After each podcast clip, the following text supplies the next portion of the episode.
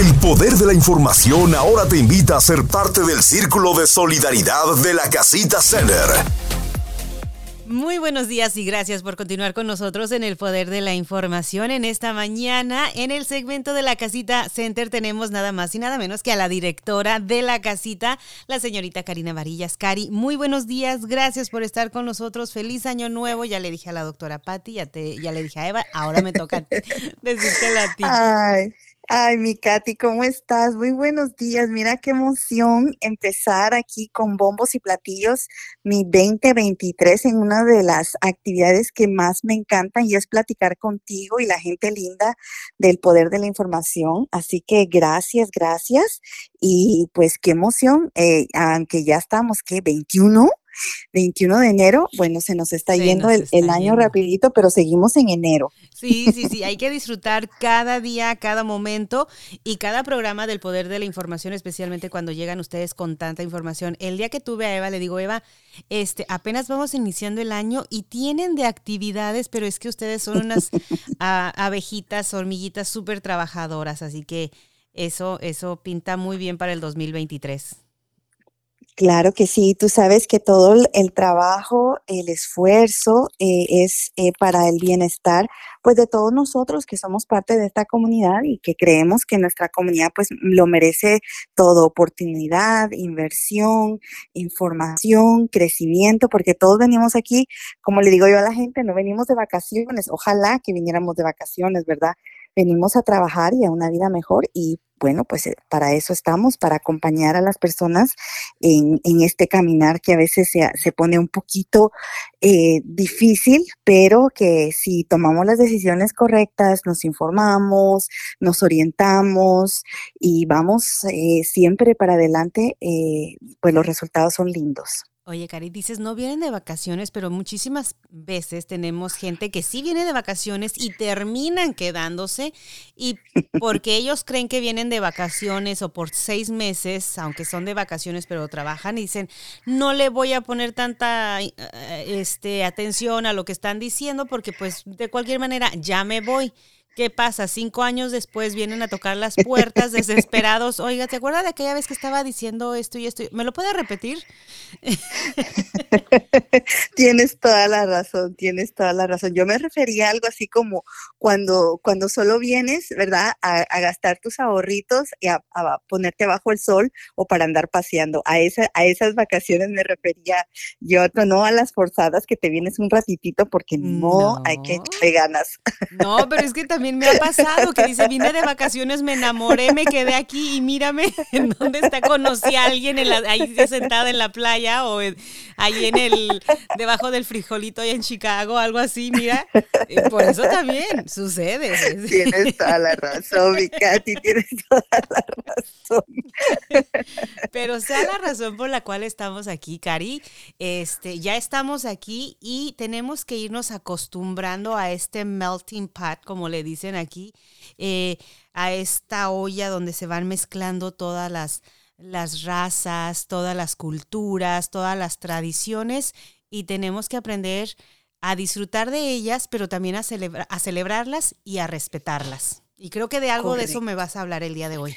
Sí, fíjate, Fíjate que algo muy interesante que nos ha pasado a nosotros, que somos países colonizados, ¿verdad? Nuestras tierras fueron invadidas, nuestra gente fue asesinada, nuestras costumbres, bueno, 530 años de colonización total eh, y de domesticación total. Entonces, parte de, esta colonización nos ha quitado, eh, o como nos ha puesto como una venda en los ojos, ¿verdad? En donde tú decías muy cierto, ¿verdad? La celebración de otras razas, pero fíjate que en nuestros países tenemos eh, tanta gente de diferentes razas, ya sea la gente original, ¿verdad? Nuestros pueblos indígenas, ya sea eh, la gente que ha estado, que ha llegado como refugiados, como inmigrantes de los países vecinos o de los países, en, algunos casos, en la historia de Guatemala, gente que venía huyendo eh, de, de las guerras mundiales, pararon en Guatemala, no sé cómo cómo es en México,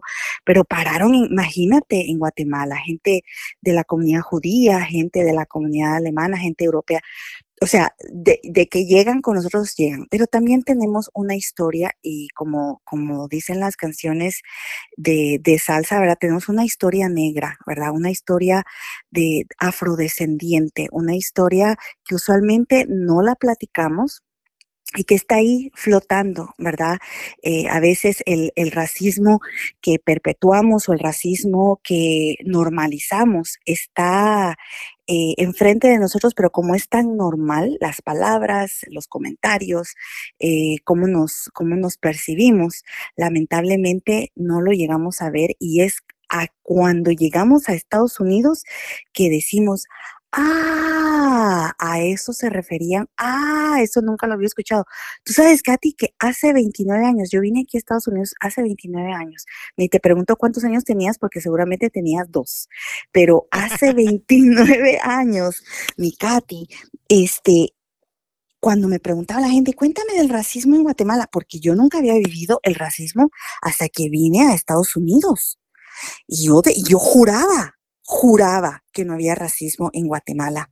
Bueno, venía jovencitita, ¿verdad? A, la universidad y la mayoría de la gente eh, de, mi barrio se miraba como yo, yo soy mestiza, pues eh, jamás viví el racismo porque eh, tal vez viví clasismo, elitismo, machismo, pero nunca racismo porque la gente a mi alrededor se miraba como yo. Entonces yo era de la, de la mayoría al venir a Estados Unidos, pues la cosa cambia. ¿verdad? Ya no era eh, eh, yo, Karina, la guatemalteca, sino Karina, la latina. De una vez me pusieron un cuadrito, ¿verdad? En aquellos tiempos, pues se usaba la palabra hispana. Eh, bueno, Karina, la hispana, eh, ahí está, ya con todo, con todo el mundo, y ya la manera que la gente a mi alrededor me percibía era diferente a lo que yo estaba acostumbrada. Y empezar a, poder entender toda esa información negativa que nos ponen los medios de comunicación, o, no solamente negativa, pero sino también eh, casi nada que realista de cómo son otras personas y quién es quién en, la comunidad estadounidense. Entonces, todas esas ideas, imagínate, yo bien jovencita, no entendía, no sabía qué era lo que estaba pasando, eh, y, enfrentarme con un racismo fue para mí de verdad un choque cultural eh, muy grande. Eh, fue hasta que, que tuve el gran gusto de conocer a muchas de mis amigas indígenas que tuve el gran privilegio de escuchar sus historias, de aprender el racismo que ellas han vivido en, nuestros países, a, mis amigos, eh, amigas, amiguex afrodescendientes, las historias que cuentan también que ellos tenían que pasar y cosas que yo digo, ¿y dónde estaba yo? Yo, porque yo nunca vi eso, pues porque nunca me pasó a mí. Entonces, eso es parte, ¿verdad?, de la conversación que queremos traer a la comunidad, porque sí somos comunidades racismas, racistas, no lo trajo la colonización. Esa competencia, ¿verdad?, entre razas, entre países. Y yo le digo a la gente, mi amor, veo, haya usted cruzado el charquito o el charcotote, ¿verdad? Todos estamos en la misma, en el mismo bote, ¿verdad? Todos, o sea, todos estamos en el mismo cuadrito donde nos ponen a todos iguales, seamos del lugar de donde seamos. El otro día vi algo muy interesante. Dice, todos somos del mismo color, uno simplemente nos da más el sol que a otros, tenemos más vitamina D y si lo vemos de esa manera, por ahí podríamos empezar para poder terminar con todo esto y que desgraciadamente el color de nuestra piel ha hecho que algo, una raza se crean superiores y nos dividan. Y como siempre lo escuchamos, entre más divides a la, a la gente, más poder tienes sobre ellos. Y, y, es lo que no nos damos cuenta, que nos estamos separando de estas otras personas que cuando si nos, unamos, si nos unimos a ellos, podemos alcanzar muchísimo más, lograr más, ese sueño por el cual llegamos a este país. Exactamente, fíjate, y cuando nosotros como comunidad podamos tomarnos en realidad el tiempo de apoyarnos, de aceptarnos, de respetarnos y, y, y ¿por qué no? De aprender cuáles han sido nuestros desafíos, ¿verdad? Al llegar aquí, ya sea de cómo sea que hayamos llegado. eh, de, de, poder entender que cuando estamos unidos y estamos trabajando por el bien de, de la comunidad en general, todos crecemos, todos crecemos. Nuestra vida avanzará, porque cuando mientras estamos divididos y pensamos, ah, no, yo no soy como ellos, ah, no, yo vine así, o como me pasa a veces que me, me rompe el alma gente que ha venido indocumentada, que yo le conocí indocumentada y ahora que ya tienen papeles, están en contra de la, de la inmigración de, de, la gente indocumentada. Entonces, todas esas cosas, mira, que son parte del racismo, que son parte de, la, de ese elitismo enfermo que nos dejó la colonización, es parte y está aquí, ¿verdad? Por eso es que lo estamos hablando, porque lo vemos, lo vemos a diario. E, excelente punto, Cari. Y no eres la única que lo ha visto. Eh, otras personas, y me imagino que hasta lo han sufrido de una manera más fea porque dices, bueno, es que antes esta persona era de una manera conmigo, ahora que ya, ya, ya tiene sus documentos en regla, se comporta de una manera completamente diferente, no eras así, pero es algo que hemos venido aprendiendo con el tiempo. Y si dejáramos de aprender a través de las películas y aprendiésemos más a través de la convivencia, nos daríamos cuenta que tenemos en común muchísimo más con las personas de, otras eh, nacionalidades, razas, que dices, bueno, estos son mis nuevos amigos, yo aquí quiero pasarme todo el día con ellos. Correcto. Y Katy, tú y yo que nos, em, nos involucramos y nos eh, desenvolvemos en ambientes en donde hay gente de todos lados, ¿verdad? No solamente inmigrantes, refugiados, sino gente de aquí, gente de aquí de Louisville tan bonito es, es poder tener esa cordialidad, esa amistad, ese aprendizaje mutuo, pero, todo, pero toma, ¿verdad? El poder reconocer que algunos de nosotros pues tenemos ciertos privilegios que otros no tienen. Y cuando yo llego y entiendo y lo trabajo y lo pienso, creo que, que no solamente eso me hace más feliz, sino que me hace más abierto a, a, las diferentes personas. a veces yo, yo escucho eh, comentarios, ¿verdad?, de gente mestiza como tú y como yo, sobre la gente morena, sobre la gente negra, sobre eh, los indígenas, sobre los asiáticos. Y eso lo único que causa es eh, más separación. Porque de eso se trata la colonización, fíjate, y la supremacía blanca. Se trata de separarnos. Si tú decías algo, sí, divide, y vencerás. Y eso era, si vemos las, las historias de, de la colonización, si, si, nos fijamos, era como los colonizadores eh, usaron eh, todas las estrategias para eh, poner a diferentes grupos indígenas en contra del uno del otro, ¿verdad? Por diferentes razones y así fue como nos colonizaron. Cuando dejamos de honrarnos y de vernos y de, dejamos de, de seguir las enseñanzas de los ancestros que, que es todos somos uno y, con el universo y el universo es todo, es, con nosotros. Entonces, todas esas cositas que necesitamos volver a reflexionar, lo miraba yo una, una,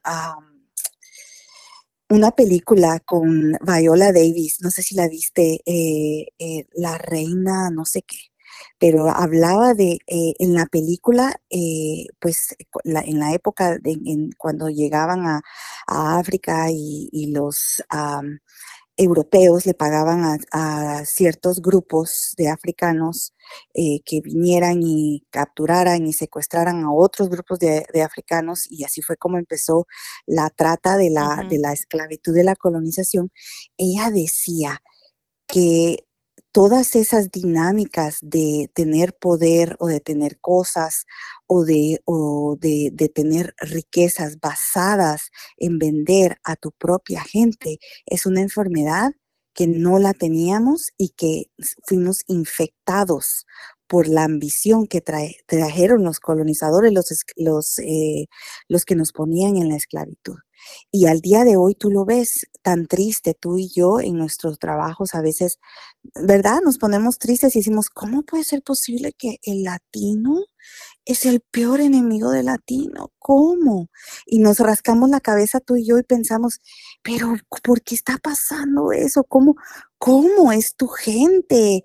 A veces vemos a, los mismos miembros de una familia aprovechándose, tratando mal al que, al que es más pobrecito, al que es más morenito o al que tiene más limitaciones, simplemente porque nos entra, ¿verdad? Eh, ese, esa dinámica que no es parte de, de quién nosotros somos, pero que la hemos aprendido y la hemos incorporado en nuestra, en nuestra vida, lamentablemente.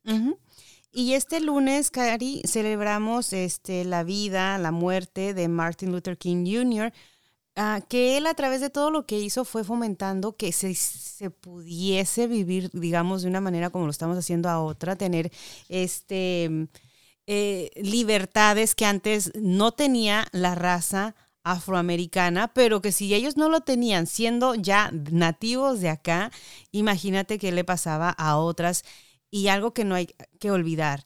Le ha pasado lo mismo a los italianos, le ha pasado lo mismo a los irlandeses, a los alemanes, a los japoneses, a todas las razas que han llegado diferentes aquí a los Estados Unidos, han tenido la misma persecución. No da más que se nos olvida porque ya como hace mucho tiempo, ya dices, ya no, pues, ya no me afecta, pero hay que recordarlo, que siempre hay, em, hay un target audience, como dicen por ahí. Siempre están buscando, a ver, ahora quién, en quién nos vamos a enfocar. ¿Qué pasó con la pandemia? A la gente de China. Se les atacó. Sí. Y a la gente nuestra, indocumentada, se nos usó y se nos explotó y por eso es que al día de hoy seguimos con los números más altos, no solamente de muertes, pero de infección. Entonces es, es el, ver, el, ver a la gente como, como un objeto. Y, pero ahora que mencionas a, a Martin Luther King, fíjate que algo bien interesante de él era que su lucha era una lucha no solamente de los derechos civiles de los afroamericanos, pero él también estaba en mucha colaboración con César Chávez, con Dolores Huerta, apoyando eh, eh, a la lucha campesina porque no solamente eran los, los morenos por acá, por acá arribita, ¿verdad? Sino también nuestra gente, a que el que no sabe esta parte de la historia, a la gente mexicana de allá del, del sur, ¿verdad? California, Texas, Nuevo México, todo, Arizona y no me acuerdo qué otras más, no es que ellos cruzaron la frontera, la frontera los cruzó a ellos y de repente un día amanecieron y, ups, aquí es Estados Unidos y, ya vamos a empezar a hablar inglés y el que no sepa, pues pobrecito, ahí, ahí ven ustedes qué hace. Entonces, él trabajaba mucho con, con, eh, con Martin Luther King, trabajaba mucho con eh, César Chávez y Dolores Huerta, porque la, la, idea era de que los derechos civiles no era únicamente para un grupo, sino que para todas las personas que, que no pertenecían al grupo mayoritario, al, al grupo con, con, poder, con riqueza, al, al grupo dominante. Correcto. Entonces hay que celebrarlo, hay que saber de la historia, Cari, muy importante. Por eso estás aquí el día de hoy también, para, para que ayudemos a decir la gente, pero ¿por qué estamos hablando de esto? ¿Qué tiene que ver con información? Es que esta es información muy poderosa, muy, muy buena que tenemos, especialmente ya usted que llegó este, más grandecito, no tuvo la oportunidad de ir a la escuela y aún yendo a la escuela nos dieron, nos alimentaron la historia que ellos quisieron, que después de eso tenemos que salir nosotros a buscar la otra parte de la historia, la que no se cuenta, porque la historia sabemos que siempre la va a escribir el que tiene el poder, no el que tiene la razón. No Correctamente. lo va, lo va, la va a escribir el cazador, no el león, ¿verdad? que, capturaron. Así mero es, mi Katy. Pues, me, pues la verdad es que me da mucho gusto que, que abras tus micrófonos para que podamos hablar de esto. Y, de verdad, si la gente se pregunta, bueno, ¿y, y, por qué están platicando de todo esto? Es porque si no estamos informados, si no estamos enterados, si no sabemos la razón de las cosas, entonces no vamos a poder avanzar. Una de las armas más grandes que han tenido en contra de nuestros pueblos ha sido la ignorancia. Mientras menos sepamos, mejor. Entonces ahora pues estamos en otros tiempos, en un tiempo digital, que lamentablemente pues también hay mala información, eh, información que no es verídica eh, en, en, estos medios, pero ahora tenemos, no hay que ir a la biblioteca, no hay que ir a, no hay que ir a comprar una enciclopedia súper cara para poderme, ponerme a estudiar y, y ponerme a, a leer, eh, sino que la información está más disponible y por eso queremos hablar de esto, porque si yo digo, ay, pero ¿y por qué están haciendo eso? ¿Y por qué están celebrando? Es importante saber porque cuando yo sé cultura general, cuando yo sé la historia del lugar en donde estoy, me hace un ciudadano, me hace una persona más efectiva. Por ejemplo, si yo veo a, las personas que viven en, el oeste de la ciudad, allá en el West End, y uno dice, ay, no, ahí qué bien peligroso. Pero si uno no sabe por qué existe esa área, por qué es que esa área es un, es un es un desierto de, de, comida, porque esa área hay tanta pobreza y tanto crimen. Si yo no sé las razones, lo que pasa es que juzgo y no me, pongo a, realmente a, tener un poquito de, de, compasión y de entender que la, que la lucha, así como la lucha inmigrante, es tan fuerte la lucha de, la comunidad afrodescendiente en Estados Unidos y en todos lados, en nuestros países también. Es, una lucha pues que, lamentablemente eh, sigue, aunque con la nueva generación, con tu generación de los super millennials que para mí vinieron, ustedes vinieron a, a vamos, vamos cambiando esto porque los, todos los demás, los anteriores, mi generación, ¿verdad? Tan, tan cerrados en nuestra manera de pensar que, que no nos hemos dado la oportunidad hasta que ustedes llegaron a, cuestionar, a decir, a hablar en voz alta, algo que es muy importante porque nos hace parar, reflexionar y pensar cómo vamos a hacer los cambios, los cambios para una vida mejor. Y acabas de mencionar un punto muy clave también, Cari, que en la cual nuestra comunidad muchas veces se ve afectada. Eh, a ver, ¿por qué ciertos em, grupos étnicos tienden a vivir en ciertas áreas. Y por qué no y por qué se ven más descuidados y por qué pasa esto y esto es parte de todo este problema que estamos hablando y que es parte viene de la historia que se viene arrastrando por la cual mucha gente ha estado peleando y sigue peleando y va a seguir peleando para que sea posible que todas las personas puedan vivir en, en el área que sea independientemente de tu nacionalidad, de tu color de piel, pero tiene mucho que ver. Si la gente piensa, no, es que nos fuimos a vivir ahí porque pues ahí están mis amigos y dicen que nos recomendaron el área y no sé qué, no. Hay que, hay que este, verlo bien, hay que estudiar la historia, por qué ha estado pasando esto y por qué sigue pasando todo esto, de que, este, sí, muchas veces puede que sea eso, es que ahí vive cerca unos amigos y me pueden cuidar a los niños o, me siento a gusto, me siento en confianza, se siente como la, eh, la colonia de mi, del lugar de donde yo vengo, pero hay muchísimo más detrás de todo esto, la razón por la cual ciertas áreas, vecindarios se ven de la manera que se ven, porque eh, los vecindarios por Portland tienen, tienden a tener más problemas de salud y las personas viven menos a comparado que la gente que vive del otro lado en Prospect? ¿Por qué vive más la gente allá? ¿Por qué se ve así? ¿Por qué se ve tan... Y, y, por qué yo no puedo vivir ahí? Y llegas a tratar de vivir ahí y después te dicen, no, es, te lo hacen muy difícil. Entonces, esta lucha la han venido peleando desde Martin Luther King Jr., muchísimas personas más y gente de la comunidad como la que están escuchando en este momento, que es la señorita Karina Varillas, que por eso tal vez lo hablamos, pero para que la gente no se olvide. Aquí en la ciudad, se da un reconocimiento, Keepers of the Dream, of the Dream Freedom Award, que tú lo recibiste el año pasado, Cari, por esta misma labor, que sigues abogando por los derechos de nuestra comunidad, de todos, para que reciban la educación, la, eh, la atención de salud médica, eh, para que tengan una mejor vida aquí en, en nuestra comunidad, todas las personas que van llegando. Así que es por eso, y por eso estamos hablando el día de hoy aquí y por eso es importante, porque tal vez ahí afuera puede estar un niño, una niña que dice, esa es mi misión, tal vez esa va a ser mi visión en la vida.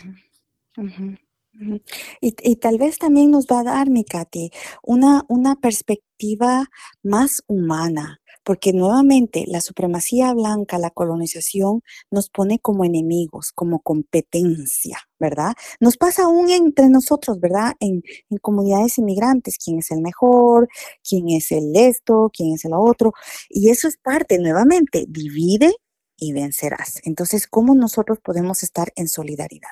No podemos eh, ser libres si si todos no somos libres. No puedo en ningún momento, ninguno de nosotros podemos en realidad abogar por la libertad, por la justicia, por la equidad, por la igualdad, si hay un grupo que sigue siendo discriminado. Entonces la, la equidad, la igualdad, la justicia es, es para todos, desde nosotros los cafecitos hasta los morenitos, hasta los, los negritos, todo el mundo merece la oportunidad. Y ojalá que nuestras familias tomen la oportunidad de seguir aprendiendo de la lucha de los de los derechos civiles, que yo sea de un color o de otro, de un país o del otro, no me hace una mala persona. Ser una mala persona es una decisión personal, es una decisión de cada quien. Entonces, poder dejar esos estereotipos tan negativos, tan eh, dañinos que hemos aprendido de los medios sociales, ¿verdad? Eh, eh, que hemos aprendido de, de Hollywood, que Hollywood nos ha puesto una imagen. Si tú ves a la comunidad latina a través de los, de los ojos de Hollywood, nadie es el, el, el, galán, ¿verdad? A menos que seas el zorro y seas Antonio Banderas, ¿verdad? pero, pero nadie es el héroe, el que, el, el, el mero mero de la película, ¿verdad? Eh, nadie, es muy difícil poder encontrar al héroe de la, de la película que represente y simbolice este, quién nosotros somos. Entonces es muy importante que, que, reconozcamos que así como nosotros, fíjate, Katy, de verdad la gente se ríe cuando yo les cuento esto, pero te lo prometo que hace 29 años cuando eh, decía, bueno, que, que, de dónde es, la gente esperaba de verdad en serio que entrara, eh, que entrara yo con, ¿verdad? Caminando con mi vestido mexicano y el mariachi atrás de mí, o vestida de negro con mi, con mi rosa roja lista para bailar salsa. O sea, esa era únicamente el, la idea y, y, la comunidad en general, ya hasta aún nosotros mismos, se nos olvida.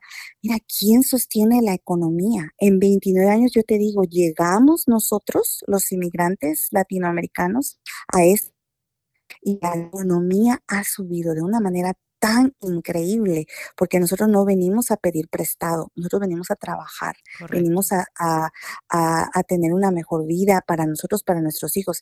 Entonces el valor nuestro es tan grande y eso no lo reporta el, la media en general. Por eso los medios de confianza como, como la Radio Poder y como nuestros grandes amigos que nos acompañan en, en esta, en esta lucha, ¿verdad? De, de, de, elevar la voz inmigrante, honramos el trabajo que estamos elevando todo el tiempo. Recuérdense, somos trabajadores, no, no, no somos como nos ponen en los medios de comunicación, ¿verdad? Eh, en inglés, ni somos como nos ponen en Hollywood. Somos una comunidad que ha traído tantos beneficios, valores, riquezas a, esta ciudad, a este estado y a este país. Exactamente. Mm, mejor dicho, no se puede. Cari, te doy las gracias. Eh, ¿Alguna recomendación por ahí? Eh, no sé, algún libro, algo para ver, porque ya lo, ya lo dijiste tú, yo también. Este, Hollywood no es el mejor maestro, pero sí es el que ha adoctrinado a muchísima gente.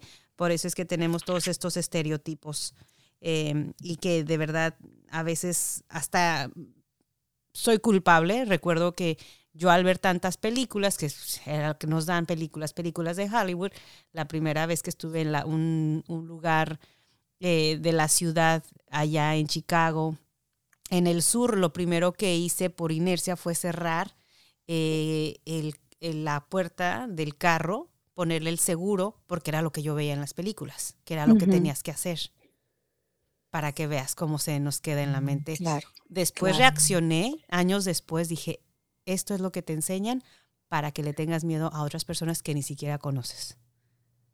Para que no te acerques y conozcas de su cultura y aprendas qué es lo que de verdad han sufrido y a manos de quién no han sufrido esto, entonces es lo que te hacen. Exactamente, exactamente. O que, o que venimos nosotros, ¿verdad? Y que lo único que sabemos hacer es, o que somos de las gangas, de las pandillas, ¿verdad? O que somos narcotraficantes.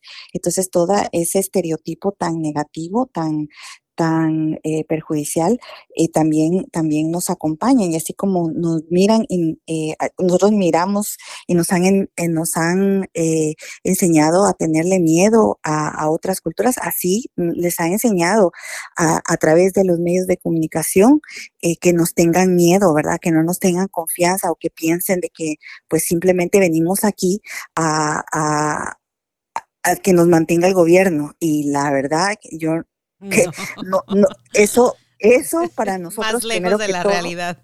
Más lejos de la realidad, exactamente. Así que muy agradecida, mi Katy, de, de, la oportunidad de poder seguir conversando contigo. Me encanta, me encanta cuando me toca mi turno. Yo estoy, pero feliz porque me toca platicar contigo y hablamos de estos temas que para mí eh, son apasionantes, pero también importantes porque queremos que nuestra comunidad esté informada verídicamente y no con información que nos separa, que es dañina y que nos, eh, nos perjudica. Porque yo estoy peleando con el mundo y con el mundo, entonces me separa eh, de, de mi comunidad y mi comunidad es importante para poder seguir adelante. Yo sí hay por ahí este, una serie que se llama Black in Latin America, este, del profesor uh, Louis uh, Gates que hizo con la PBS, muy interesante. Eh, habla de la gente negra en el Perú, en México, cómo llegaron, cómo son parte de, nuestra cultura. Aprendamos un poquito más y, y toda esta forma. Eh, entonces, está en las bibliotecas sus hijos tienen una, una tarjetita para la biblioteca, vayan y sáquenlo.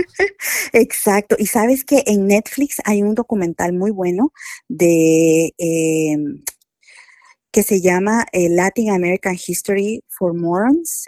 Excelentísimo de este actor eh, que nació en, Puerto, en, en Nueva York, pero sus padres son puertorriqueños y colombianos. Es, es increíble la información. Hay un podcast también eh, que lo, lo, dirige Christopher Rivers. Eh, él, su mamá, me parece, es colombiana y su papá dominicano, y se llama Almost Brown. Y vieras qué bonito lo que, lo que habla sobre ah, cómo eh, hay, hay una comunidad de este color, otra comunidad de otro color, pero nosotros los que somos cafecitos estamos como en el limbo. Así que eh, lo recomiendo y también hay, hay muchos libros en español, eh, eh, las, las, venas abiertas de América, este, hay historiadores, ¿verdad? Que, que han tratado, que han empezado, gracias a Dios, a contar la historia desde el punto de nuestra gente indígena y nuestra gente afro, afrodescendiente. No tengo los nombres ahora, pero a la próxima que platiquemos, ahí les mandamos una buena listita, o si los encuentro antes, antes te los mando para que los pongamos en los comentarios del podcast. Claro que sí, me parece excelente. Tiene bastante la gente para hacer, para escuchar para seguirse informando, para seguir creciendo y hacer en nuestra comunidad más fuerte. Ahora sí, Cari, te doy un abrazo desde acá. Te deseo un excelente sábado, un fin de semana riquísimo y hasta la próxima. Gracias, Mikati, para ti también y para todas las familias lindas de aquí, del Poder de la Información y Radio Poder. Un abrazo, feliz año y nos estaremos viendo a la próxima. Y recuerden que la paz empieza por nosotros mismos. Hasta luego. Información. Sintonía. El poder de la información. Descarga la aplicación y sintoniza donde quiera que vayas.